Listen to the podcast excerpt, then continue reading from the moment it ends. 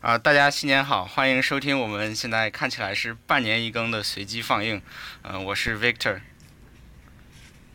呃我是 K 叔哎，大家好，我是第一次参加录制的 Perry。嗯、欢迎欢迎 Perry。欢迎 Perry 啊。嗯、我们在座的在座的几位应该都是，呃，就是这个拖延症晚期啊。我们现在没没想到真的是成了半年一更了啊。我们，嗯，但是我们希望就是在新的一年可以就是加快一下加快一下自己的自己的进度，然后就是我我我给大家剪的时候也剪得快一点，然后我们之后再准备新一期的时候也准备的快一点，可以，嗯，争争取能做到一年四更，季更，四更季度发，一季一更，一季一季一更，我们一个小目标。好，那么这次这期呢，我们还是本着随机放映的精神，我们随机找到了一部呃韩国电影叫《自山鱼谱》。那么和上一期的两部两部两部电影，就是上一期两部电影是呃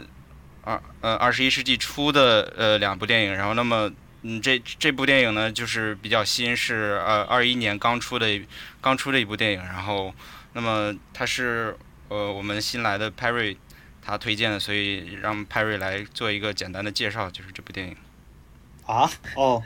啊，这个看，看来这个节目真的是，真的是好久都没有更了呀，因为我已经大概记不起来是不是我推荐的这部电影了。嗯、反正你你要是是那什么，你要是没有准备的话，你可以你就念一下豆瓣之类的，都都可以。呃，行，行，我，呃，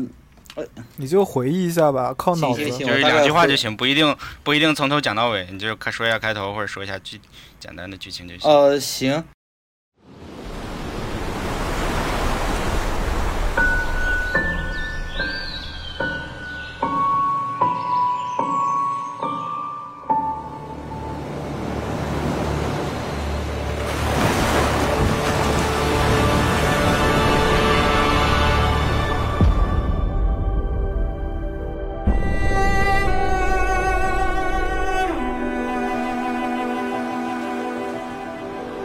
야 장대야 뭔 양반이 아래 것들 마냥 뜀박질을 그러고 해부요. 내 이제부터 물고기를 공부해 보려고 한다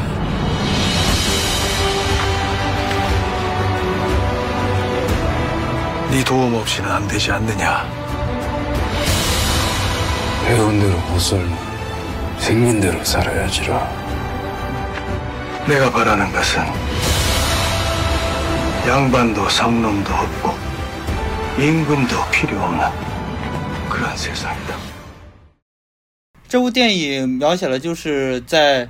在古代韩国的时候，哦哦，在在古代韩国的时候，有个丁氏三兄弟，其中呢，就是他们因为信奉这个，就是呃信奉这个西洋教，也就是信基督嘛，结果呢，就是呃被这个朝廷就是给判罪，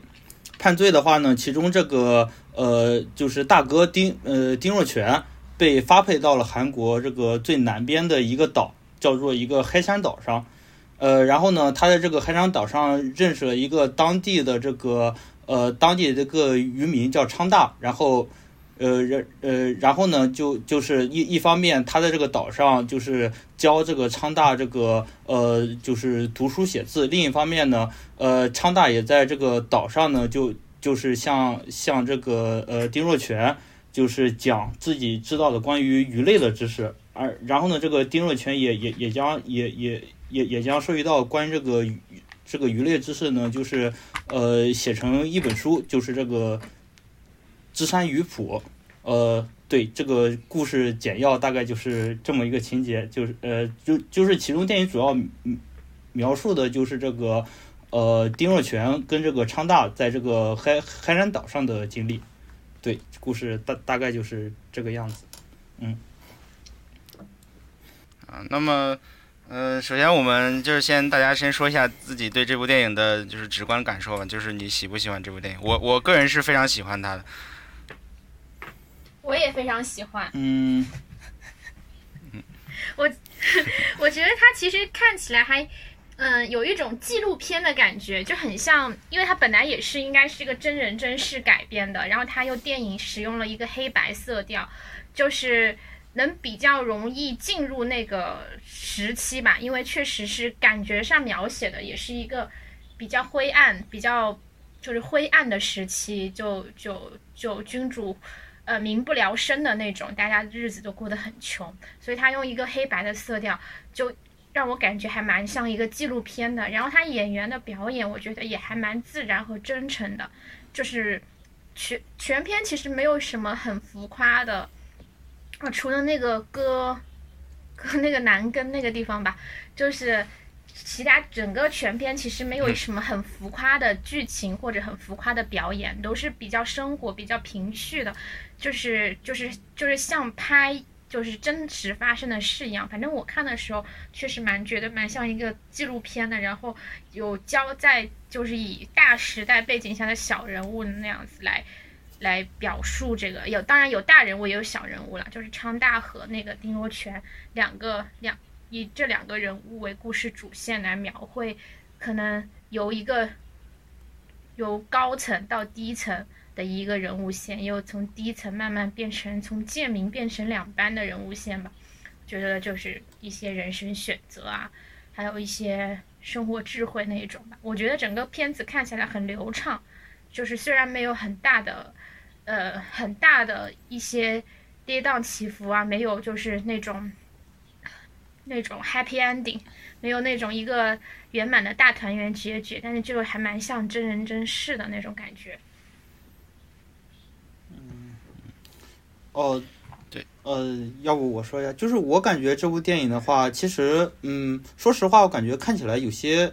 就一开始看觉得会有些平淡吧，就是因为自己，呃，之前也看过一些关于就是古代官场的一些书籍嘛，就像就是比如通俗的读物，像明朝那些事儿，或者是稍微呃，就是呃稍微深刻一点的，像像什么呃呃万历十十五呃万历十五年这样的。就是就就就在这这些书里面的话，它其实也就也有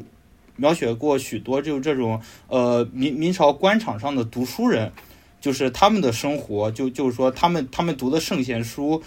以及他们在这种就是说实实际的在在这种从政中面临的各种的官场的黑暗什么的，就就是说就就就有这种理想和现实之间的就这这种对立嘛。呃，就之前就在书上了了解过一些，但是至于在电影中看到的，就是，呃，嗯，目目前看来，目目目前看来应该是，呃呃，就这部呃韩国电影上面，就是说在描写这种呃古代士大夫就这种追就这种追求的影视作作品中，这这这部电影应该是最好的。呃，所以说豆瓣上一个评论让我印象挺深刻，就就是说，就是在就就在东亚文化圈中嘛，就说明明明明中国这边有大概几千年的历史嘛，但是最最终这样一个探讨这种儒家、探讨这种士大夫、读书人在这种理想和现实之间挣扎的这这种电影，确实让这种呃呃，却最后是让呃让韩国人给拍出来了，呃，从这个。从这个角度上来说，就是这这篇电影拍拍的还是挺不错的，因因为它电影中反映的东西，呃，放在整个东亚文化圈中都是很适用的。对，啊，这就是我看完电影的一个呃第第第一个一个感受吧。嗯，嗯嗯，对我我看完电影的时候，开始感觉确实也挺平淡的，呃，并且它整部电影都是黑色的色调。呃，经过 K 的提醒，我发现这个黑色的色调其实也是，也是让我们更更加更加好的去带入当时的那个年代，因为因为现在我们能看到当时那个年代所有的记录都是黑白的。呃，其实这个电影，这这个电影有它的优点，就在于它它讨论了好多对立的关系。一个是一个儒家跟就是不同不同信仰之间的对立，还有就是不同阶层的对立，还有就是刚才 Perry 说的，呃，儒家跟儒家跟仕途之间的一个对立，呃，从这个角度来说，这个电影也是也是挺好的。但是就我看的时候，还是没有很多吸引吸引到我的地方，就直观感受而言。并且，其实整个整个演员的，就是所有的演，所有的所有的表演，包括他的台词，其实其实感受起来还是偏话剧那种类型的。就是每个人物都，就是我们的主人公，我们的主人公是丁丁若全，就是一个非常高大的形象，呃，非常伟光正的形象，呃，然后他每一句话都是呃义正言辞的，都是慷慨激昂的。呃，就呃，从这点来说，又又和他黑白影像所营造出来的那种真实感是相背离的，就是因为你话剧感会让你脱离它的真实感，脱离它的纪录片的风格，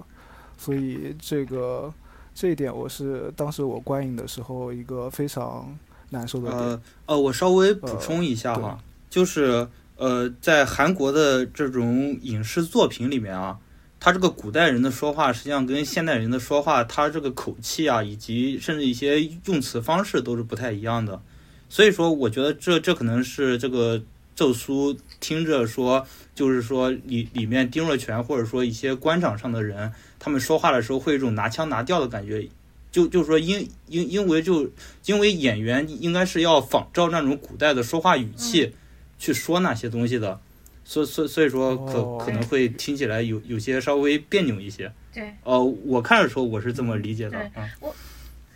然后我也确实就是回应奏苏提的一点，我觉得里面的说话语气，我觉得也是还是挺符合人物形象的，因为他们可能就是像，嗯，我们古时候可能就是。中国古时候也是官场人讲诗啊，讲文言文颇多，引经据典嘛，喜欢他们不是动不动就喜欢说什么明星宝剑什么的嘛，就是比较高层次的人，然后可能没有那么文化的人，就像那个。岛上那个别将，其实他也是想作为一个官的形象往那个身正面去靠的，他也有在学那个什么明星宝剑，所以就是我觉得高层次像士大夫以上，就是或者是本身文化层次很高的人，他们说话就是那一种。但是其实看到小岛上的其他的人说话还是偏白话的，然后他们也也会对他们说的那些话表示不明白。对，我觉得是是是是还是蛮偏真实的吧。嗯，好，我我说一下，我就是，呃，我也是非常喜欢这部电影，就是，嗯，这个这这这两年，就是韩国的这个影视方面，感觉确实是，呃，就是有点就是走向世界这种感觉，就是大家都比较关注，然后包括去年，啊，应该是前年，前年就是拿拿奥斯卡的那个《寄生虫》，然后还有今年的，就是那个大火的电视剧《鱿鱼游戏》，然后然后都是就是。就是在全世界范围都是非常非常火的。然后，但是，呃，这部电影我我觉得就是就虽然说我看的韩国电影和作品不多，但是这部电影是我最喜欢的。但是我去那个，呃，我我去像 i m d b 还有一些其他的那种，呃，就是比较偏西方的，他们那那那种那种打分网站看好，好像就是分数并没有像。呃，像寄生虫那样高，我觉得可能就是说，呃，就是这部电影确实是我们这些东亚的这些儒家文化圈的人，就是看起来会非常的非常有共鸣，因为它里面就是就现在刚刚才 Perry 也说了，就是虽然虽然说它是它是韩国电影，但是我们作为中国人看起来就是感除了它里面说的它它的语言是我们听不懂以外，其他他说的东西我们都是我们都是能能听明能能听懂的，就是他说的是，嗯，包括像。嗯，程朱理学，还有就是，呃，还有他们去去作诗啊，还有就是他们写写，就是他们还有写汉字这些，我们就看起来也都非常亲切，就是而且对他们他们可能讲的一些那种嗯社会上社会的就是习俗，还有还有一些文化上的东西，我们也就是很有共鸣。然后，然后这部电影我比较就是。呃，让我让我非常就非常喜欢，就是我觉得它的那个呃，它的每个画面都非常美。就是虽然它是一个它是一个呃，就是黑白电影，但是我觉得它的这个就是从这个摄影的角度来讲，它它是是是很美的。就是嗯，包括他去拍那个大海的场面，还有说他拍人物，就是都都拍得很好。而且就是刚才大家都说，就是这部电影它作作为黑白电影的一个感觉。然后，嗯，我我我不知道大家有没有注意到一个细节，就是它这部电影里面其实有两次出现出现彩色，就是第一次是那个呃那个那个男主就是昌大，他是。呃，他第一次相当于是跟着跟着老师学习，第一次真正真正悟悟了的时候，他看到那个就是大海，看看到星空，就突然变成就变成彩色的。然后第二次是这个就是这个电影到结尾，然后到最后最后的时候，就是就是这个就它慢慢变成彩色。我觉得这两个，嗯、这这两个它就是你你说它是很很。他他可能也确实有有一点刻意，但是但是呢，就是说你也能，就是你作为观众很能够就很快能能理解，就是导演他想表达的内容，就是说这个，呃，他可能是在在他在他就是了解，就是在他就是读书之前，他他的世界都是黑白的，然后他终于终于读书，开始开始学习，然后开始思考的时候，他的他世界就就变成彩色了。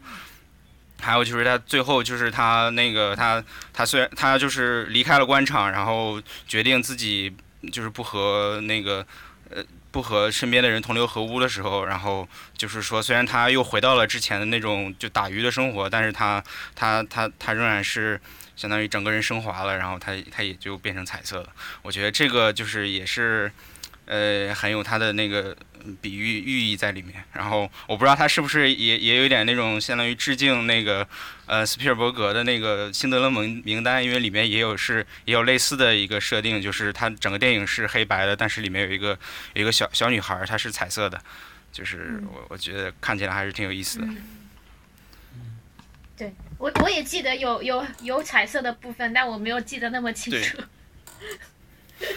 因为我我看到的时候，就是就是呃，我记得很清楚，是因为我我看到那个地方的时候，我就隐隐约约感觉好像我这个电影是不是突然要变成彩色了？然后它果然真的变成彩色了。然后我当时就觉得这个 这个有一点有点刻意，但是呢，就是因为因为因为确实我猜到了嘛，然后就是也觉得挺高兴的，呃，所以我我可能就印象比较深刻。对，然后除了除了他那个。嗯，除了它这个摄影这个很很很很很很很漂亮这个这一个地方之外呢，就是我觉得这部电影它的对人物刻画也是非常非常到位的。就是它它是这部电影，它这部电影就是呃，当然它时间也挺长，它是一百二十分钟。呃，它但是它刻画了很多很多人物，就是呃从那个主角丁若泉还有张昌大这两个人，然后到就是那个呃给给给那个丁若泉当。就是丁若泉寄寄寄寄宿到人家家的那个那个大婶儿，然后后来就是和他结婚的那个，对那个那个那个妇女，然后她也是，就是她那个，她她就是她出场的第一瞬间，然后她她她就是，嗯，她去去看着那个丁若泉从从船上下来，然后他去他他说人家长得帅，然后别人就是这个这一下子就这么一句话，然后他整个人的这个形象就马上就刻画起来了，我觉得这个是非常就是。嗯，就是非常厉害的。然后还有，然后包括这个丁若泉他的弟弟，就是那个呃被发配到整个韩国的另一个另一个天涯海角去的那个人。然后，呃，他也是就是整个电影出场的出场的非常短，但是他也是人物刻画的非常立体这样的。还有还有包括他的那个呃就是昌大的那个那个老婆，呃也是就是呃同样也是就是他们两个呃。就是我们在那个电影中第一次见到见到这个这个角色，就是就是他去跟那个呃跟那个昌大去，他是见到昌大，然后说了他一句，然后然后昌大就很不高兴，然后这个时候呃他昌大说了一句，就是我们虽然是青梅竹马，然后呃但是你也不能说这种话，然后这是第一次见到他，第二次见到他的就是就是可能是他们两个突然就发现对方已经变成长得长成了就是呃。就长大成人，然后觉得就非常喜欢，然后马上就定亲了。我觉得就是这个，呃，这个非常非常快速的，就是也是非常快速的就介绍这个这个角色，然后就，呃，就就把他整个人刻画刻画起来，然后我感觉还是非常非常非常出彩。嗯，哎，对了，就是关于大婶的那点儿，我我我在看这部电影的时候，对这个大婶其实印象也非常深刻，就是就是他这个大婶的。人就是人物刻画，就是你会发现是是一个在整个电影中是个逐渐递递进的过程，就是就是大概呃他刚出场的时候，大家可能认为就是他一个就就就怎么说呢，就有点犯花痴的大婶，然后第一眼看到丁若泉的时候就说哇他长得好帅啊，是是吧？然然后然后在他和丁若泉相处的过程中，观观众们就逐渐开始发现，就是这这个人他。不仅就是非常的细心，就是说他他他他照顾丁若泉做的很好嘛，就是而且有非常有自己的想法，也很就是说也很有主见嘛。然后呢，最最终最终丁若泉也也也是逐渐的了了解了大婶就就是一个就就是这样立体的形象之后，尤尤其是他就是说非非非常有自己的想法，有非常有自己主见。呃，因因为就是首先这个大大婶嘛，她一开始在就。就是说，呃，国家就是提倡种松树的情况下，他却在那就就是挖就就在那挖松树的苗嘛。然后，然后对对对丁若泉说，就是说国家提倡对松树就种松树，实际上是对这个呃农民是非常有害的。然然后他一开始给给给丁若泉留留留下了比较深刻的印象。然然然后在其后呢，他他又在谈话的时候又。就就是说传传统古代观念中就就提到就是说就是这个男人作为播种者是非常重要的，然而他却提出就是说呃播种固然重要，但是这个母亲作为大地就是作为养育孩子的一方也是非常重要的，就是说呃呃没有大地的话，对这点这点特别对就就是对就是他在提到这一点之后，感觉这这就是这就是。就是他在提到这一点之后，丁丁若泉，呃，就就说，哎呀，我真的从你这里学到了很多东西啊，然然后，然然然后就感觉丁丁若泉对他这个观念就是彻底转变为一个欣赏，就是说，呃，电影在电影没有描写一个很漂亮的大婶和和丁若泉之间的感情，反反而是就是这个大婶一开始看起来非常普通，然后逐渐让观众认识到她非常的，就是说性格上非常体贴，然后在思想上也也就是说也也。就也非常有主见，最终大家就是也就就就是说也非常能接受这个大婶，最最终跟这个丁丁若贤就是在在在一起了嘛，最后两个人还生了孩，就还生了孩孩孩子，然后这这段就是这段感情的描写，其实也挺让人印象深刻的，对，嗯，对，就是你看这个，你看，我觉得这个大婶确实，你看，你看她可能。呃，你乍一眼看他，觉得他就是一个没有什么文化，然后也没有呃没有系统学过什么东西的一个一个人。然后，但是，嗯，他其实他从第一开始，这个丁若泉来到他家住的时候，他就他就跟别人说，就是呃，他虽然是这个国家的罪犯，但是他来到我家，他就是客人，然后我就要好好招待他。就是就是他一开始他就不是一个那种。呃，他不像那个昌纳，就是昌纳不是他跟丁若泉说你是你既然是罪人，然后我就不能帮你，然后什么的，然后他可嗯这个大神可能他就是，嗯他本身他这个思想就就很就比较前卫，我觉得就是嗯就可能大家可能就哪怕现在就是身边可能都有这种这种人，就是这种可能你的长辈，然后你觉得他可能呃可能是比如说是出身于农村或者是。或者是没有受到过太多教育，但是你跟他聊天的时候，你会发现其实他还是很有很有思想，或者说他还是那个很有主见，像像你说的这样这样的一个，甚至有一些那种反叛精神这样在里面这样的一个人，所以我觉得这个对这个角色刻画的还是很很很很漂亮。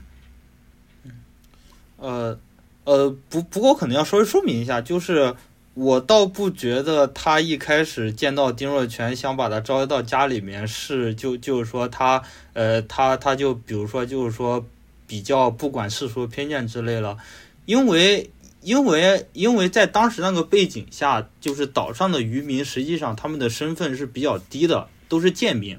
就是就是你如果看当时他们岛上其他人的反应的话，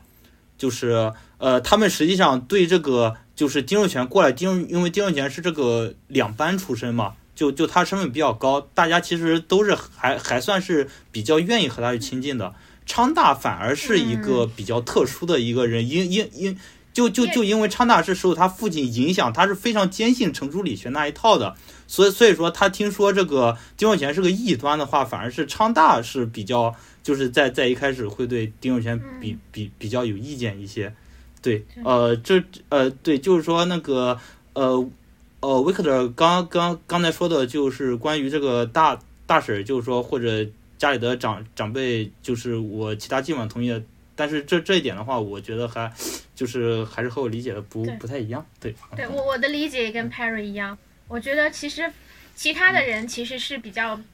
嗯，因为岛上的人其实都比较质朴嘛，对这种他们一来也是说什么陆地上面来人了，其实他们经常提到一个词，就是他们很就说到陆地上去什么的，其实他们还是觉得自己是一个，其实他们自自视自己也是一个就是比较。比较贫穷的小岛上的贱民，其实他们本身有这种身份意识的。就最开始我觉得还蛮让我觉得，我开始以为就是他流放哦，对，这电影就是画面是真的很美，就他坐在那个海里，那个海里一个小船，那个画面很美。然后他流放到海里，我开始以为看到前面的情节嘛，不是啊，好像是一种比较流放是要比较大的惩罚，我以为是他会要到岛上做苦力什么的，会过得比较的。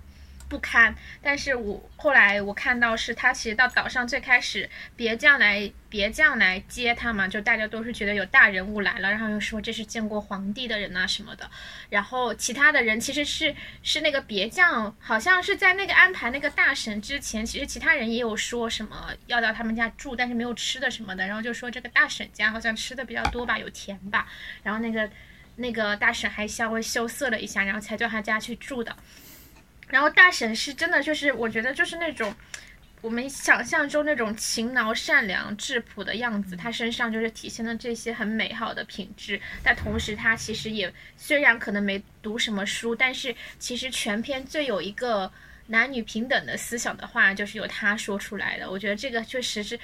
对。然后其实那个丁若全听到这个之后，也是真的是深受对他另眼相看，因为他是受了。西方文学的感染，他可能心里也有有男男女平等的这方面，君就是包括君王和平民也是平等，他他就是他是有那种没有阶级概念的种子的，所以他当那个听到大婶这句话，应该对他对他是那个另眼相看。那相反，其实昌大心里刚开始的时候，我觉得他是一个阶级观念特别重的人。就是他是他很他就是很想摆脱贱民的身份去到两班，他毕竟也是两班之子。他前面包括他其实，在很大哪怕是跟那个丁若全开始读书了，他心里面还是有一个种子，想是说读书是为了一个身份的跃升吧。然后他他就是很有他也是很深的一个什么朱子，就程朱理学的那个那个。拥护者嘛，所以前面他其实反而是整个岛上的人里面是对这个这个丁最不欢迎的，包括丁还就最开始，其实丁有一个让我觉得他有一点不是那么伟光正的是，其实他还是一直处于一个很高傲的形象的，包括其实因为他确实其实是一个落难者，但是他有时候其实对对那些我感觉他最开始对昌大什么的也是那种很不客气的，然后语调什么的，就是。我感觉还是有一个官的架子在那里的，所以我觉得在这一点上来说，我觉得他，我开始看的时候还这么高傲，我觉得他就在我心里面没有那么的那么的牛，那那么的那个符合那个，可能他还是蛮有架子的。然后那个那个昌大就是比较。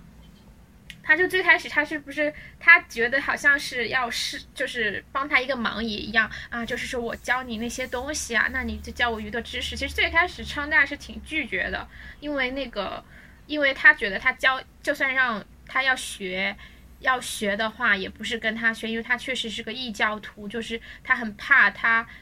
他自己也被教坏嘛，他因为他想学的那种东西还是那种很正统的东西，很正统的程朱理学是要帮助他，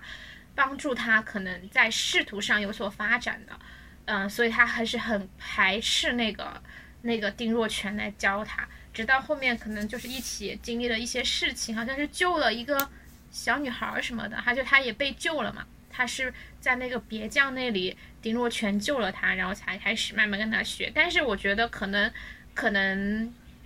可能真的是。我觉得应该是不是他去，他不是去去城里面找过一次他爸爸，然后他爸爸当时，呃，什么一晚上没见他，然后结果见到他了之后跟他说，然后他说他自己什么呃什么四书读了一点点，然后诗经读了一点点，然后他爸爸就是非常不屑的说，我以为你这个你是什么少年有成，然后四书五经都读读溜了，结果你这啥也没会，然后就嘲笑他一番，然后把他放回去了。我觉得可能这个之后他就是不再说抵抗抵触，就是跟丁若泉学习，他觉得就是哪怕哪怕是跟这样一个异端学习，也要学一点东西。嗯我觉得是不是在这个地方他有一个这样的转变？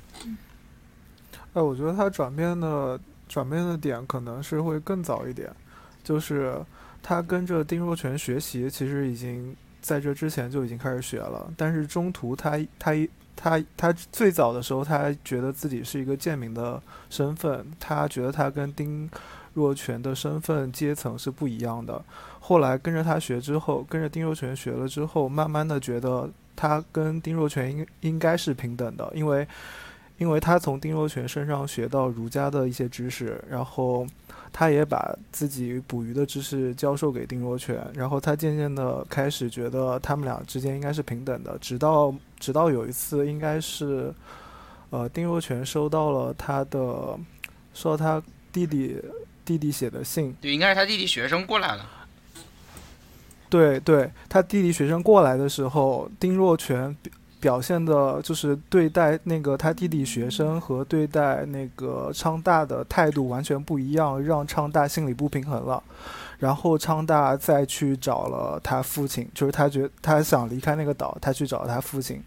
然后他父亲对他一番羞辱之后，他再回去找了丁若泉，然后安心跟丁若泉学习。我觉得这个他态度的转变转折点其实是更早的，但就是他有好几个转折。但是呃你说的就是说他他觉得自己跟丁若全平等，但是我是觉得可能我我感觉昌大可能他一开始就是他可能一甚至可能到最后他也一直不觉得就是他去教丁若全就是关于鱼的事情是个什么大不了事情，因为他呃就是他们他们两个在船上的时候一直是那个丁若全去去问他，然后他就就是一脸不耐烦的说你就感觉就是你问这种东西干什么？这种东西没什么用，然后然后然后他就他呃然后他就比较比较专注于就是。比比较专注于这个儒家的东西，嗯学习儒家的东西。然后我觉得有可能可能是就是当他那个，就是他自己是还是认为自己是一个是一个贱民，然后然后等到那个等到就是就是他弟弟丁若泉弟弟的呃学生过来之后，他去看到就是他看到这个。这个嗯非贱民他受到待遇之后，他就是这种自卑感就可能更加深了，然后所以说他才会有嗯有有这样的嗯这样的举动。嗯，不过这个可能也不是什么太大的。但我觉得其实昌大本身，其实他，嗯，他其实内心还是一个没有特别，就是呃，当然也不能说觉醒，我是觉得他在内心还是就是一个坚实的那个程朱理学的，就是他还不是一个时代的先锋者。可能说丁若泉的话，他是有一点时代的先锋者的意思。的的想法，他的那些西方的平等观念和一些就是这种非阶级观念，已经比较深刻的植入他的内心。他是比较开明，他也是说了那孺子也学，西方的那些也学。但是，嗯，对，然后包括他，但是其实，但是其实丁若泉他自身本身因为受到程朱理学的洗礼，他自身其实表现出来的是一个，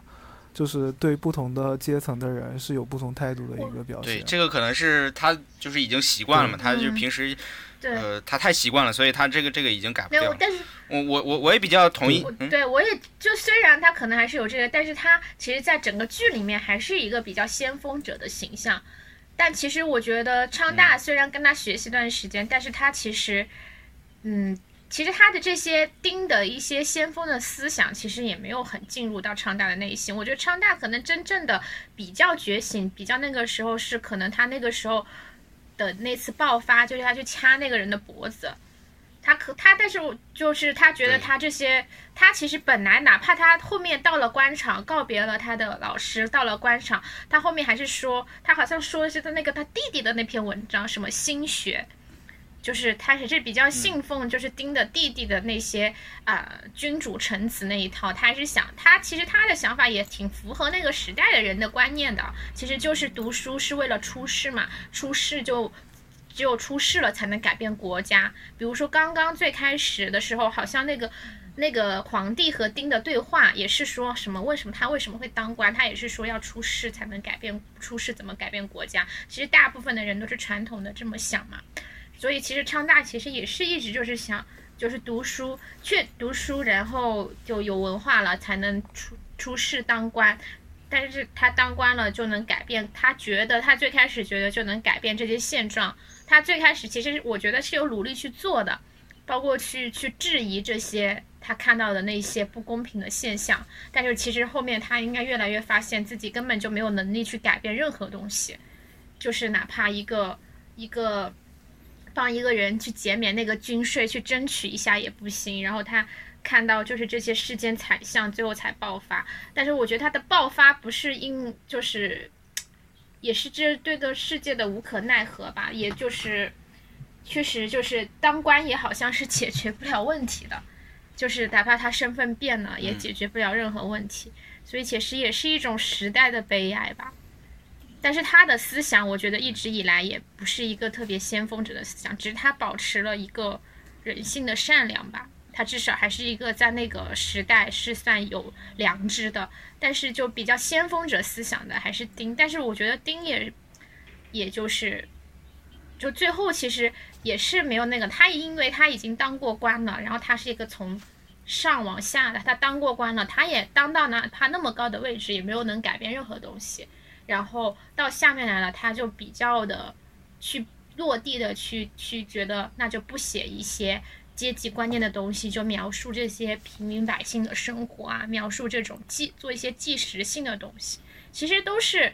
就是人的一个不同的选择。但是我觉得就是好像不论你是多有才华或者多努力多善良，其实好像这个世界就是这个样子的，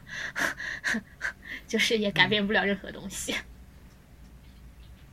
对，就是我也比较同意，就是我我感觉昌大他可能就是因为我不知道还有没有大有没有印象，就是呃昌大在和他那个就是他在去去做官之前，他跟跟那个丁若泉其实是吵过一架嘛，就是呃丁若泉就是因为因为昌大其实他还是想着是我读书然后去做官，然后丁若泉就对他这个对他这个呃这个这个志向非常的不满意，然后就说呃就就就就在他们两个就在就在争吵，然后。然后丁若泉说，丁若泉之前他说过，就是他希望有一个，希望有一个就是没有，呃，没有不需要皇帝，然后没有阶级的，或者说没有这个就是人的人没有就是三六九等这样的这样的一个世界。然后昌纳其实他是他对这样的一个想法是非常的，是他是完全无法接受的，就是。就所以说他不是一个，他不是一个，或者说在这个时候他并不是一个那种平权主义者，他只是说我真的就是想从这个贱民阶级把我我跳到那个呃就是贵族阶级这样，而且而且实际上他也不是说他觉得我自己学了这个儒家的儒家的这些这些四书五经，然后我就变成一个。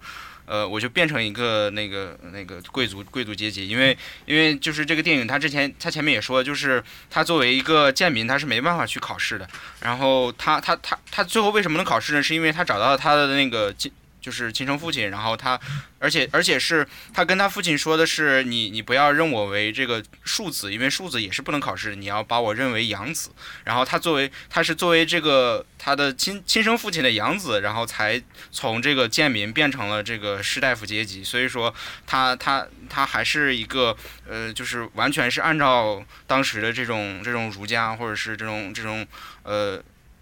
这种制度的。这种方式来来来来跨越来来跨越阶级的，而不是那种，就是说我真的要消消灭阶级，或者是那那那种观点。然后丁若泉，我觉得他，因为因为刚才也说他他是有这种有这种，就是我完全要推翻阶级，完全要推翻这个呃像像皇帝或者像这个呃贱民贵族这样制度的这样的一个思思想。所以我觉得他从这方面来讲，他应该是一个非常就是是是一个。呃，就是说那什么一点，是一个非常革命性的人，但是，但是因为他是从从小受到这样教育，然后他是这样的习惯，就是他很多就生活的习惯，还有包包括他的一些那种，呃，就是接受的文化，他是自己也是很难改变的嘛。然后所以说，所以说他可能在一些就是在不经意间可能会表露出表露出来，就是他可能，嗯，就就是还是把那个昌大作为。就是当做这个贱民看待，然后而且就是他可能对这个女性也不是说就是还是比较比较有点蔑视那种感觉嘛。然后然后那个大婶就是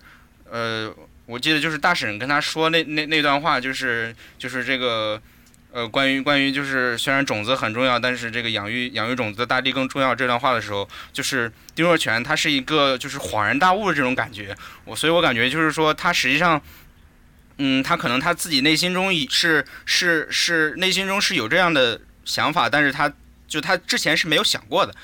所以说所以说当那个家居审跟他说的时候，他就是他就是他才会有这样的想法，就是哦原来是这样。这样的就是你说的，你说的真是太对了。他是这样的一个想法，而不是那种就是，呃，我我我我就是很赞赞成你，或者说你你改变了我的观点这种想法。就是就是我觉得他还是就是他内心是实际上是有这样的一个一个，嗯，就是有有一个种子吧。就是当然这个这个比喻在这个地方不好了，就是说他他是他是有这样想法在里面，只不过说呃。只不过是因为他之前受的教育，然后让他就是完全没有没有想没有想到过，我我是这样的观点。呃，哎，我就就就这边我也想讲一下我对就是昌大以及丁若泉这两个就是人物的一个看法，就是呃，在我理解中，就是昌大，因为他一开始由于自己身份嘛，就是他一开始是，我觉得他内心就只是简单的渴望，就是说他他想提升阶级。然后呢，就是传统的观念告诉他，就是说你想提升阶级的话，你就要学程朱理学。他甚至认为，就是说程朱理学就是世间真理嘛。因因因为他就是就是在很前面也就也有几次，他面对当差的一些他比较看不惯的一些常州就是强征赋税的新闻的时候，他他就会认为这都是程朱理学没学好的一些原因。对对，呃，所所所以说呢，他最开始找昌大。是完全就是因为他书读不下去，所以呃不是就就就那个昌大最最开始找丁若泉，完就因为完全他那个大学他读不下去，所以所以说当那个不认识，对呃他汉字认识，但是他不知道那什么意思，不知道是什么意思，对对对，呃，然后 然后就是这个丁 丁丁丁若泉就看看出了他这个想法嘛，然后就就跟他说，呃你这个其实不是跟我学习。你你实际上就就就只是在跟我交易而已，然然后这就是他一开始的学习历程。一开始学学学学历历程之后呢，然然后他又开始学，然然后等到那个就是就是他弟弟就是丁若泉弟弟的学生来到之后，就是他就就是昌大就受到刺激了，他他又觉得我就就是说我再这么学下去，我因为我的身份就就是只。就是说，只是个贱民嘛，就是我也不能参加考试什么，所以说就出现了他，就是到就是就是坐船去找他亲生父亲，然后要要要求亲生父亲认认认他为养子，然后呃就就可以参就可以参加科举嘛，然后被他亲生父亲羞辱了一番就回来。但是我在这里就我认为还有一个比较重要的情节，就是说他在路上的时候捡到了一个地球仪，然然然然后呢，就是丁若泉。就是拿到这个地球仪，对这个昌大说说说，就是说了一一番话，就是说，呃，就是说你，就是说你，你看这些西洋人，他们可以造出非常大的大的船，然后呢，他们也知道地球是圆的，但是这些西洋人他们信奉的是邪教，就，呃呃呃，所所以说他他就是金若泉就想通过这个例子让刹那明白呢。就呃，刹那明白，就是世，就是这个世间上各种各样的学说和技能都是平等的，就是你完全不用因为你程朱理学，或者说你你这个四书五经背的不行，你就觉得低人一等，因就呃，因为你本身知道有很多关于鱼的知识，所所所所以说，在我看来，这个是很很重要的一点，就是昌大也也也是听到了听到了这么一番话之后。呃，然后也有了电影里的那一幕嘛，就就是说他爬到海边，然后感觉顿悟了什么，然后这个时候电影的画，电影的画面也变成彩色了。呃，最最后呢，他他他还顿悟了之后，他还出海去打了个呃二百斤的，对啊，大大鱼嘛。对，就是在此之后，在此之后，这个就是昌大的观念，他他他实际上他他的观念就就就和他的老师这个丁丁若泉就有些接近了。就是他他觉得就是呃我也没必要感到自卑，我就是说我没必要为我这个贱民的身份，为为我这个程朱理学四书五经读的少的这这个事情，呃感到自卑。就是说我我也是懂得很多东西的，只就就只是我呃我我现在只是在跟我的老师呃呃互相学习就是了。然然后然后事情再次发生转机的时候，是是是他就是代表那个丁若泉去那个北边去北边拜访他的弟弟。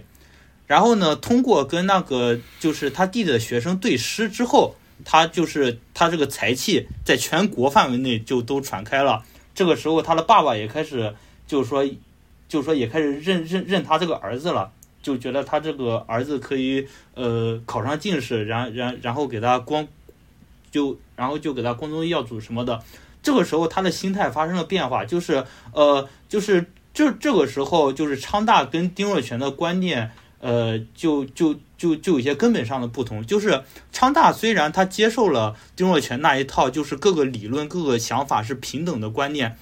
但是他毕竟还非常年轻，他不像丁若泉一样，他经历了官场的种种的势力，就他相信程朱理学说那一套帝王之术，就是说是可以造福人民的，就就是我，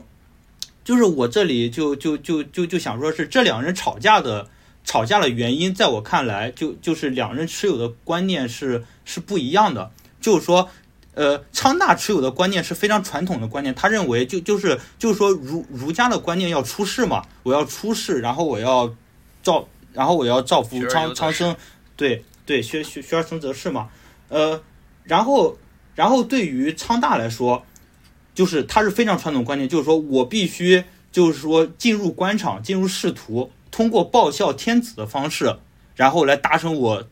就是说辅佐天子来达成我造福人民的理想。但是对于丁若泉来说，这一套他可能在官场中已经就是待了非常长长时间了，就是他认为这一套是行不通的。然后他甚至也可可能认为丁丁若泉心里想的就只是呃，就是到仕途上去升官发财而已。所以说他非常生气，他还拿那个呃手手头东西去砸他。但是我相信丁若泉就是仓仓大这个时候。他的内心的想法就可能真的是满腔热血，就是说我要进仕途，然后，然后我，然后我要通过光当官去造造福人民。但是他他真正到了官场的时候，他他又发现，虽然虽然虽然那帮子什么周牧什么的，他们书读的非常多，他们成成熟理学学的非常好，就就是电中你是可以看到，就是说呃。呃，就是昌大去那个周牧，就就他的上司那里去质疑关于这个赋税过重的问题的时候，就是那个他的上司当时是在翻书看的，就这帮人程朱理学学的非常好，但是他依然就是就是就就是说依依依就是依依依然在愚依依然在鱼肉百姓，呃呃所呃然后所以说昌昌昌大就觉得就是现现实上昌大认识到就是光凭到。就是这个呃，书上学的，就是教的这些东西，是根本就在现实中是呃根本没有办法达到他的目的的，呃，所所以说他最后也也算是理也也算是理也也算是理解了自己的老老师嘛，最后也辞官，然然然呃他那应该他那应该不算辞官吧，反反正就然后反正就回到了岛岛上嘛，但嗯对，这这就是我就就是说我我看完电影后对昌大这个。这个心路历程的一个感感受嘛，但就是说，呃，就是在在谈回丁若泉的话，他他这个人其实就，嗯，他在当时应该算是相当先相当先进的一个人人物了。就就是说，呃，可以看到电影开头的时候，就是三兄弟，他其实代表着就是三种非常截然不同的思想观念，就是呃被杀的那个就是就是那个老老二嘛。他他他实际上就就是说我新思想来了，我就要全盘接受，就是然后我要把旧世界的思想通通打倒这种说法。所以说他他他他甚至和那个呃和那个黄次勇一一起就就是说就是说我甚至被砍头，我都要就是说坚坚持接接纳这种新新的思想。但是就是他的他的哥哥，他哥哥也也也有丁若庸就则有那种非常中庸，其实也非常正派，就是当。就就是当当那个呃审讯他的官员，去那个就就是说想想想借着这个二弟给他们兄弟三人都定罪的时候，他也是一副非常有这种士非常有这种士大夫骨气的做法。他他又说，呃，他又说我是肯定不会就是说呃出卖我弟弟的，你你们就是说你们你们爱怎么样就怎么样吧。但是大哎哥丁若他们三兄，弟中有一个有一个人好像是直接是什么，他自己就说我不再信天主教了。我这个是不是那个丁若英？哦，不是，那个是丁若全，啊那是丁若全吗？对，哦丁若全，丁丁若全就是一个非常非常实用主义的一个人，就是说，就是说你结合整部电影的时候，他他就是他他就是不像那种呃，他他就没有什么非常极端的信仰，他没有极端信仰那个程朱理学，他也没有极端信仰西洋学，他就觉得什么实用我就，然后我就用，然后我就用什么。然后也正是因为这种思想，就是说他他这种非常实用化的不极端的思想，这我我认为啊，正是他这种不极端的思想，才导致了他可以就是说就就是说产生这样一种平等的观念。既然各种思想都是平等的，那么那那么说各个人。包括就是说，呃，程朱理学说的不一定对，所以说天子也不一定比各个臣民高贵嘛。然后呢，西洋学说的也不一定对，所所呃所所以说我就就是说我我觉得我们也根本就没有必要去砸什么呃老祖宗的牌坊什么呢？包括包括在他这个三兄弟受到审判的时候也也是一样，他他实际上是一个非常就是说他想他想造福人民，所所所以说所以说他从最实用的主义观最实用主义的观点出发来说，我就要活下去，所以说。就就是说，我就完全没有信仰。如果朝廷要把我，就是说要把那些信奉西洋学的人给下罪的话，那我就可以第一个出来，就把他们都给抓起来。就是因为这些信仰在就就是在丁若全看来根本就是无所谓的。这这也是他为什么到了岛上之后，哦对了，就就是说，呃，丁若全应该也是非常深知这个个官场的黑暗的，因因为其实所谓的这种西洋学，这就这种邪教事件，呃，在历史上它应该就只是就是。就是韩国几个党派之间互相打压斗争的一个结果，就是否否则也也也也不会出现什么呃，就是前前朝前就就在前朝还是呃就是还是合法的这这么一个西洋教，然后到了这个后到这个后到这个后朝的话就变成了呃呃死罪之类的，这这这其实只是朝廷上各个党派之间在呃在。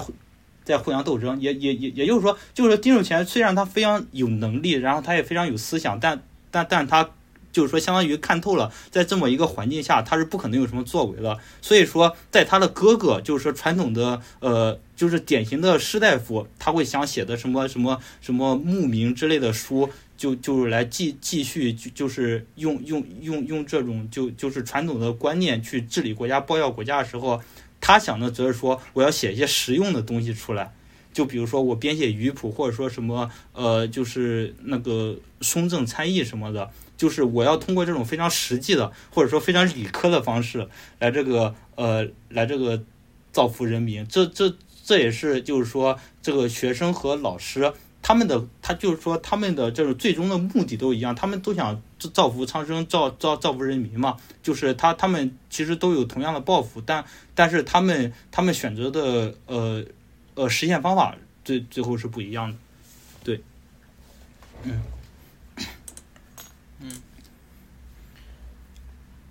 嗯，对，那个，对我电影里面其实还有一个小疑问啊，就是我看到后面的时候有一个，我记得那个昌大，昌大是当官了嘛，然后他看到，呃，官民在在发放的粮食里面掺了沙子嘛，嗯对对吧？然后当天对掺了沙子之后，当天晚上他就请了就是发发发放那个粮食的那些人那些官兵喝酒。然后我当时没太理解这一点，他为什么要请他喝，请他们喝酒？觉得他可能想，然后喝酒喝，我觉得他可能就是想把这些人请过来，然后教育他们一番嘛，就是跟他们说，就是你这样做不对嘛。我我我怀疑，我感觉他可能就是这样很天真的一个想法。然后就是喝酒的时候，他他说了半天，然后那边人就是完全完全没有理解他的想法，然后他就是说你这个酒白喝了，然后就把人赶走。我我感觉是这个，就是这个意思。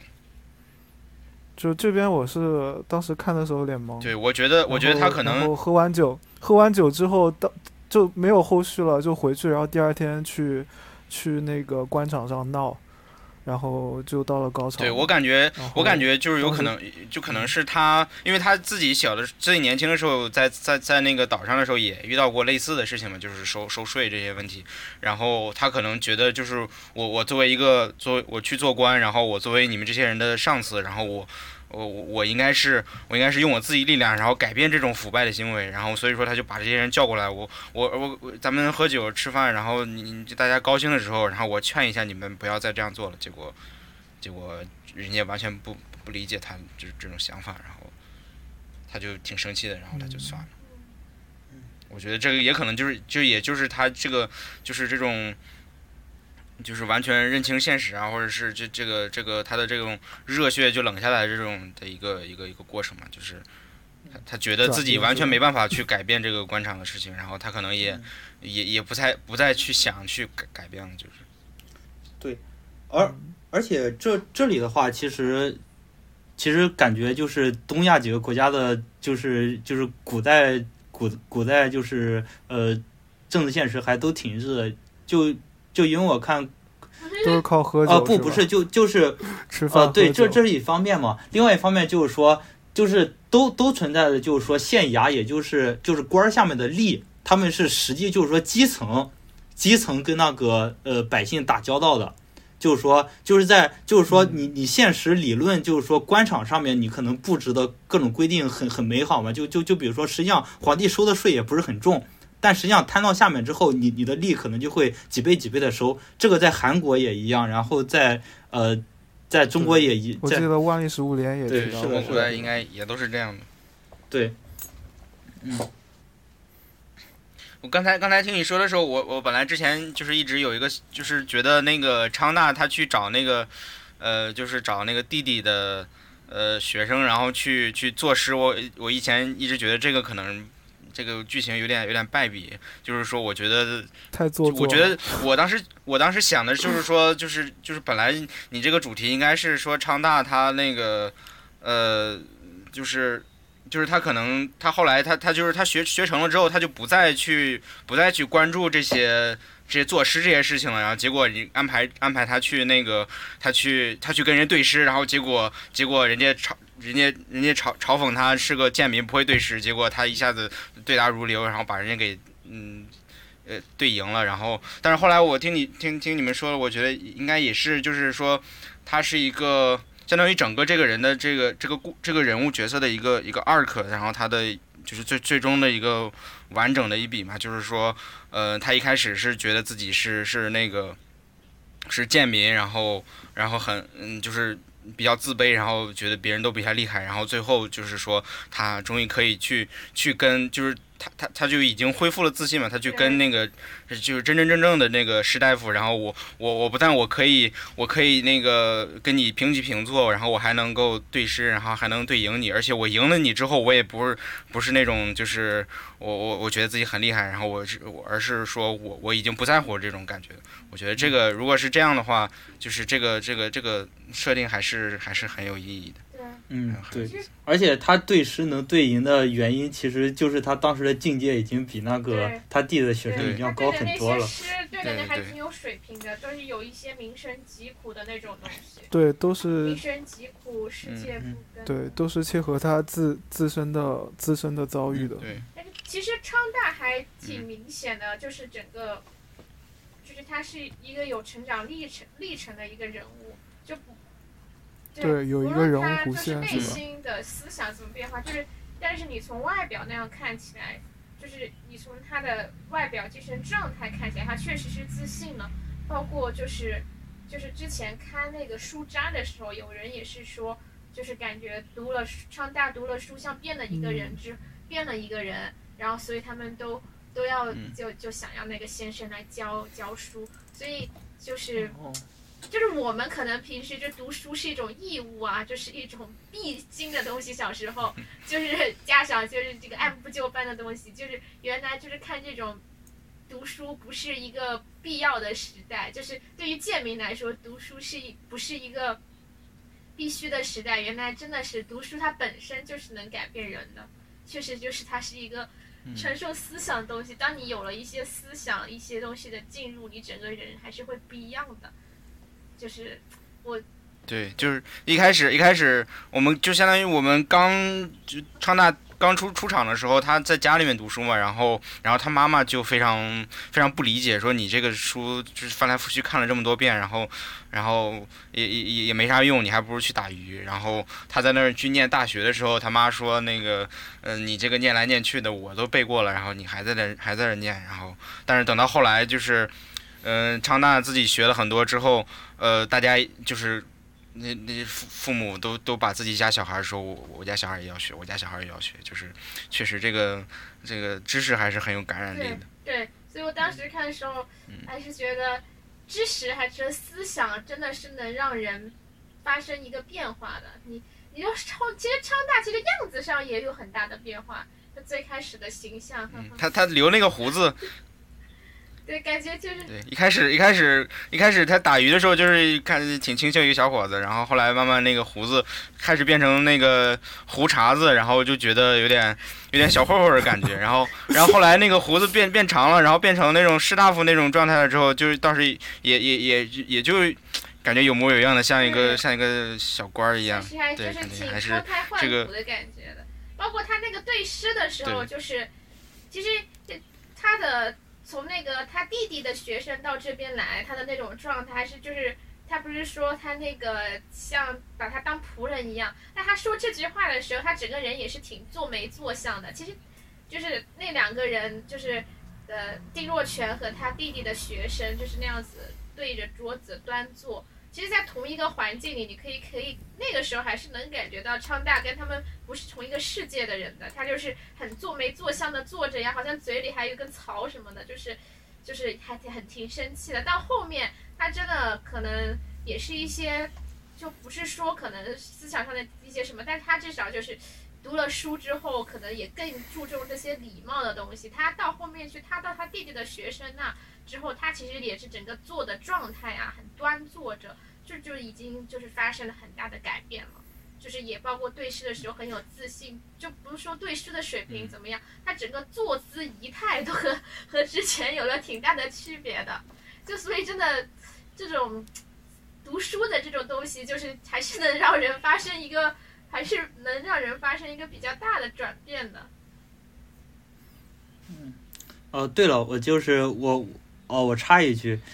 就刚才提到，就是他他前后两是对诗的对比嘛，但其实第一次的时候，导演在镜头上也很明显，就当时就是丁若泉跟那个他他这个弟弟的学生是坐在屋里面，然然后呢，这个这个昌大坐在外面，当当时如。就如果回看一下镜头的话，就是这个镜头就是画面很明显的被分开成两个，然然然然后就就就示意着这个昌大跟跟跟屋里的两个人是完全处于两个世界嘛，就对，就就就当时有对有这么个镜头，这这个呃呃印象还挺深刻的。呃，另外刚才提到胡子，就是提个提个 可能跟就是场场外一点东西，就就是说，就是我我是没想到那个丁丁呃丁若泉。就是他那个韩国男演员是是那个薛景求嘛，我以前以为一一直以为那个男演员长得挺一般的，没没想到他古装扮相留个长胡子，真的挺帅的，就就感觉被那个大神给感染了吧 我。我反我觉得昌大长得也挺帅的，他们两个人都还挺帅的。对。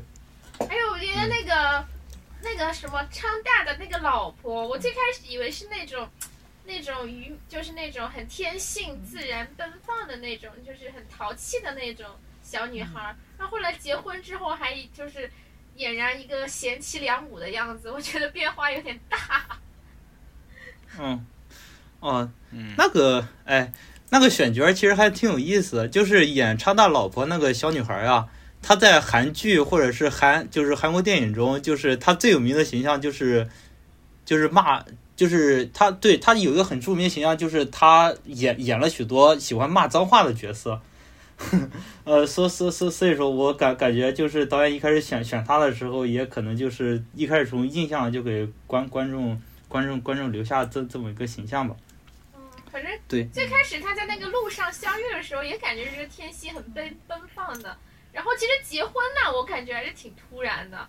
突然一下两个人都都人模狗样的在那儿结婚，我在穿的那么端庄正式，就挺高配的，穿的还。然后后来那个女生就是还，就是本来一个那种小女孩就变得还挺贤妻良母的，我觉得转变转变的有点大。就结婚那儿我还觉得挺那个的，其实因为前面可能铺垫太少，但他们婚后相处是感觉挺自然的，但是跟婚前的那种状态，差别还挺大的，特别是那个女生。嗯，哦，对我这边其实就是我个人有个问题想跟大家探讨一下，就就是说，就大家认为丁若泉在这个岛上，他是一种归隐的状态吗？就是说，或者他内心是想归隐的吗？我觉得是吧？我觉得应该是的。哎，但是就是我觉得他去他去那个，他去他不是去写鱼谱吗？我觉得，呃，我看到他跟那个昌大的对，就是那种对话，还有还有接接触，我觉得他应该是真的就是对这个东西非常感兴趣，然后他非常想写这个东西，而不是说而不是说他去厌世了，或者说他呃或者说他那个呃他无聊，所以才才做这个事情。所以我觉得他是真的，他是就是真的就是在这个。岛上怡然自得，然后他也没有想着说哪一天我我我这个呃流放被解除了，然后我还要回去回去做官什么的。但是我感觉他我觉得他是一个这样的想法渴望流放被解除的。他不是有一个，他是后面不是搬到另外一个岛去，好像有一句台词是说，他当时因为他弟弟已经流放解除了嘛，他都他也觉得，包括他的夫人也觉得流放快要解除了。然后他们不是还搬到另外一个岛去，还说那个岛之后还近一点什么的。对啊，但是他流放结束之后，他也没有回到回到陆地上去去做官或者去干什么，他只是说搬到另一个岛。嗯，但是他最后就是，他不是说流放结束之后去搬到另一个岛吗没有没？有，他是流放没有解除，他就已经搬去另外一个岛了。他搬去另外一个岛的时候，那个他太太就是那个可居嫂，不是说怎么流放还没有解除吗？是这样吗？哦，但是我我是觉得，就是我我没有，因为因为可能流放结束之后，你可能，嗯、就比如说他去去去见一见他弟弟啊，或者是他回到，呃，就是他他比较自由嘛，他肯定还是希望能够结束流放。但是我是觉得他并不是说，呃，我我想回去做官这种他感觉，做官应该不想做了，因为他其实已经试过了，其实也不太成功。就是他最开始想说出师改变那个嘛，然后确实他的思想也比较先锋前卫，他其实应该心里面也有也有就是感觉就是不太能那个嘛，所以刚刚就是 Victor 说他是一个实用主义者，我觉得就是确实他确实是一种 就是偏理性思维吧，就是他不是那种没有那么多嗯心学的东西，就是就是哪个思想为大，你要顺着哪个思想做，他还是就是蛮理科生思维的，就是啊，就是就是就是他追求的那种是一些描述性的真理，就是把这个东西记录下来，包括他写的那些书，就是他学生有问嘛，为什么那个他的弟弟写了好几本书了，什么他才写了三本书，就是那个什么，他写的书也是比较偏意识性的，他就比较理理科思维，所以就是就是他可能做官也不是很想做了，我觉得他比较偏科学家性质的那种，就是他想做，嗯，我觉所以我觉得他是他去写鱼谱，是他真的想写鱼谱，我觉得他就是没有那么多心学的东西，就以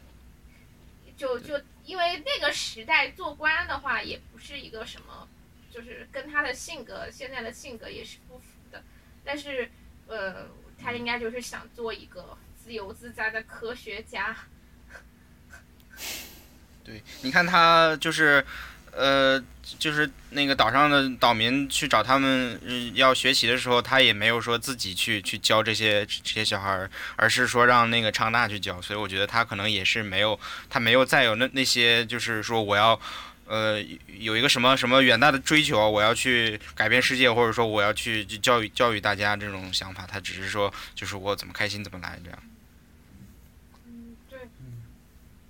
哎，那个丁若丁若泉在岛上主要收入来源是来自于他弟弟是吧？没有收他没有收入来源？就是靠他老婆。他就是 就是他弟弟会定期给他钱，对吧？他弟弟的钱从哪来？他弟弟没有给他钱吧没有？给他他弟弟有给他钱吗？我觉得他他和他弟弟应该都没有钱呃他弟弟给过他一次钱，但是就是次数应该非常少。给过他钱，我记我记得当当时他弟弟给他钱的时候，他还把钱哦，对，给给了给了那个给了那个个大嫂。服侍他的那个大嗯。婶。但我觉得他在其实我当时很好奇，他他都没有收入来源，他每天写书的话，他可能他弟弟靠卖书他赚钱，就只对他弟弟讲哦，我不知道，但也有但也有可能就是他弟弟不是他弟弟写的对对，他弟弟不是呃哦，他弟弟也是到处到处收学生嘛，他到收收学生应该是能收点钱嘛，他不是跑到那个寺庙去给给给那个和尚当老师，我觉得和尚肯定是有钱的嘛，他肯定是收一点那种学费之类的。他弟弟的学生，对。像他就是只只是他只收这么一个学生，这学生也没钱，就是就是长大以前也没钱，然后他他可能我觉得没有任何收入来源，他就完全是完全是靠那个大婶，就是完全靠大婶。完全靠大婶在包养是吗？但是感觉上他也没有什么 支出啊，他反正是对啊，这个大婶就在包养小小白脸儿呀。对啊，他也没什么支出啊，他不就就就那个。到最开始我对他印象很差的，吃饭啊，我对他印象很。差的一个吃饭点吃饭其实我我有一个对丁若因为天天吃鱼吗我？有一个对丁若泉很印象很差的一个点，那个时候他不知道是什么的时候要喝酒，把那个大婶当下人一样，把他们家的酒都喝光了，是吗？啊我那时候对他印象很差。我我觉得，我觉得这个丁若泉他应该就是至少在很大一段时间内都是把，就是他是下意识的就把大婶作为一个那种对，这是他惯性。就是那种思维惯性，他他觉得这些人是贱民，然后他们去服侍他就是一个就是很自然的事情嘛。其实也很符合他的形象对，他的设定了。我觉得这个这个是这个是他他是完全是是这样的想法。反正我当时这个东就就就跟我记得，我记得看那种就是英剧里面，像像什么《唐顿庄园》里面那些那些，就是还有还有什么王冠这些，它里面那些贵族，然后他也是，呃，就是你不不管他这个人多好，但是他对于下人还是说完全是把把下人当下人这种感觉。不过他他应该也没什么需要花花费的，他吃的就是那大婶给他弄啊，他住的地方也是大婶那个，他没什么要花钱的，就买点笔墨。嗯嗯，他应该是没什么支出。嗯他们这个地方，不过不过就是你看他这个地方，哦，不过大婶他家应该也也不用上税，所以说他可能也没有哦，对他们那个税好没没有没像是有对。针对对男生，税是按男丁来收吧？对，我我记得好像看到最后说的是，最后说的是什么？你是十八岁以上，就是成年的男性，然后会收这种，嗯，可能是类似于就是军军军税，对对对，对，就可能养军队那种那种钱，但是但是对他不是好多死人也收税，然后刚出生的小孩也收税这样，嗯，然后但是大婶嘛，她就是一个一个妇女在这儿，她就不用交税。但是那大婶她家也有地的，对对她她本身有地，她家有地吗有地是她的前夫，她夫有地啊，当时就是因为他家有地，所以才把丁若丁若泉分给他呀。嗯但是我觉得就是一个挺悲哀。其实现代社会也没有比那个时代好特别多。啊，我 我觉得就是就是不还是就大家也是好多人也就读书是为了那个读书是为了做官，然后你做官之后，很多人也是同流合污了呀。就是你你回想那个时代，就电影里的那个时代，好像也没有办法去改变那个世界啊，除非可能从上而下出面出现一个很。哪怕出现一个很贤明的君主，但是你一下下下去，到了下面还是那样子剥削百姓啊，就是就是这个是、嗯那个他这个电影刚开始的时候，他的他的上一个皇帝就就是一个很贤明君主，结果皇帝死了之后又回到就哪怕那个皇帝在世的时候，可能到下面的也是那样子。所以，就这个电影的悲哀之处，就是他没有没有办法有一个很好的结局，就是他就是在只是描述人物命运而已。就是这那个时代无论怎么样，还是那么时代，大家的反抗是没有用的。哪怕你高到之前能做到接触皇帝，然后低到你由下从贱民慢慢的读书改变命运，可是世界还是那个世界，还是那个黑暗的世界。我觉得就好像现在的时代也差不多啊，就是各个时代都差不多，就是只是可能多了一些科学的东西吧。你要那个时候还是有很多，还是有很多这种不公平啊，你就是这种东西。你读书读呃，书读得很厉害，你到后面你想改，你要怎么改变世界呢？哦，现在就是我们不是我们不是呃咱们网上经常就是去那个嘲笑韩国的，就是他那个他那个韩国总统，每个韩国总统基本上都是最后下场很惨，嗯然后要么是你，要么是入狱啊，要么是什么的。就是我觉得他可能也是也是有点这种借借古讽今的这种这种这种意思在里面，就是就是可能就是这种这种腐败，它是一种系统性的腐败，就是哪怕你一个人你一个人你想要就是你。你想要改变，但是但是如果你的你的上面人也腐败，你的下面人腐败的话，那你可能你真的是没有办法。就是如果你如果你你你自己推推推的太那个什么了之后，就是你你你真的如果你真的是想要去出淤泥不染的话，你可能反而会被别人搞下去。所以到最后就是要么你会，要么你就你就早早被人搞死了，要么你就像昌娜这样，就是就是直接直接就不玩了，我就回去打鱼了。要么就是说你你你你一直在官场待着的话，你总是会就是染上他这个他他他这个这个腐败，然后这在这一点可能就是嗯过去是这样，然后他现在也是这样。我感觉韩国电影一个比较牛逼的点是它，其实你像那种美国的大片或者中国电影，它都还是会给一个比较结局性的东西的，就是就是邪不胜正，就是正义的那一方，反正嗯哪怕前面很弱势，最后反正也什么招，就是那种大英雄片，总会把那个反派给灭掉。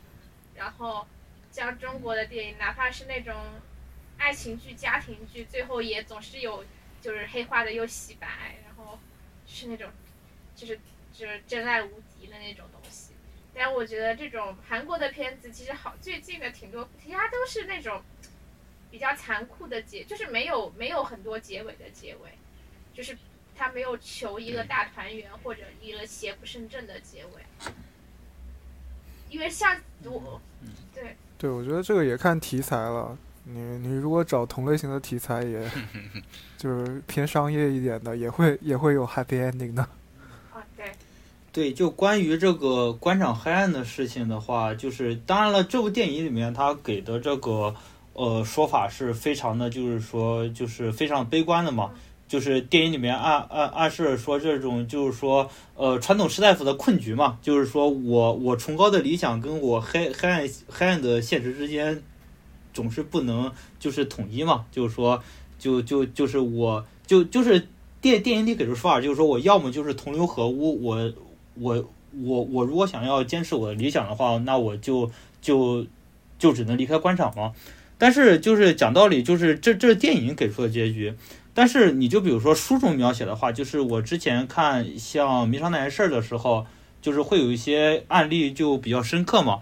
就就是说会有些人他们会就怎么说呢？他们他们是读圣贤书，但是他们也会就是熟悉一些官场的规则。就比如说书中描写像明朝时候的徐阶啊、张居正啊，或者是呃，就当当然有各种程度，或或者先说像海海瑞这种人，他们是说他们懂，他们有自己的理想，而且他们也就是说试图就是说在适应官场情况下，就是说在在适应这种黑暗的现实情况下，然后呢，就是力争就是尽到自己的力量，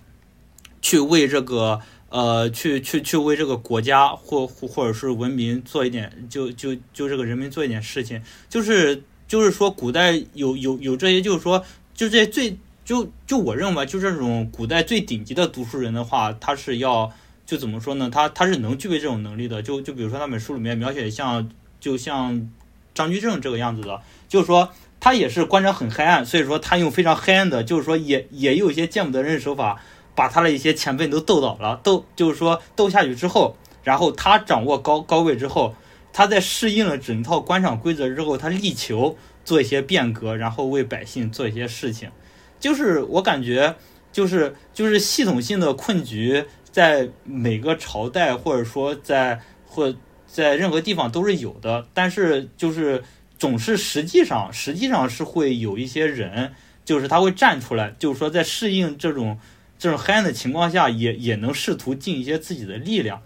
然后我觉得这这这就是这。当然，这个不是从电影中看到，这这个是从就比如书里面，或者说呃描写一些历历史上实际存在的人人物，就就就就可以看出，就是说，呃，就是现实虽然很黑暗，但是你如果想要做一些事情的话，总是就是说总是会能试图就是要克服许多困难，但是但是最终还还还是能做一些事情的，并并就是说这种这种问题的答案并并不是说最后只能像丁若泉一样，就是说呃就是说我理想如果得得得不到施展的话，那我就只能去去去去归隐山山林之之类的。对，当当然了，这这个是这个电电电影里面没有提到的东西了。对是一个非常正能量的这这部电影本身，对啊对啊，就就是就是因为我在看这部电影的时候，我是就是呃很明显就呃就就就是很自然的会把丁若泉或者说那个张张就是张张昌昌大会会和我在那些书里面看到的各官僚去做比较嘛，就是他们就就是那书上记记就是记记载的官僚有有有很很多都是他们也面临了各种各样很黑暗的现现实，但但是他他们就是说，呃，选择不一定都是相不不一定都是呃，就是说就就都相同的嘛。对，这这个是我看电影的时候就是联想到一些其他的东西。嗯对，要成为魔王嗯嗯，之后才能打败魔王。嗯怎么样？我们就到这里，可以行可以，可以的。我们一个正能量结尾还是挺好的。对，这个正能量结尾挺好的，对，总有电影没有 happy ending，但是我们有一个 happy ending。对总有时代的脊梁能够适应法则，同时又改变世界。嗯，好，那那我们这期就到这里。谢谢大家，好，我们那对，谢谢大家。那么我们也是，呃，新年的新新年新年愿望就是能够，呃，每次更新及时一点，我们争取争取能够季季更，一年更新四次。对，也祝大家新年啊快乐。嗯好，拜拜。大家新年快乐，拜拜大。家新年快乐，拜拜。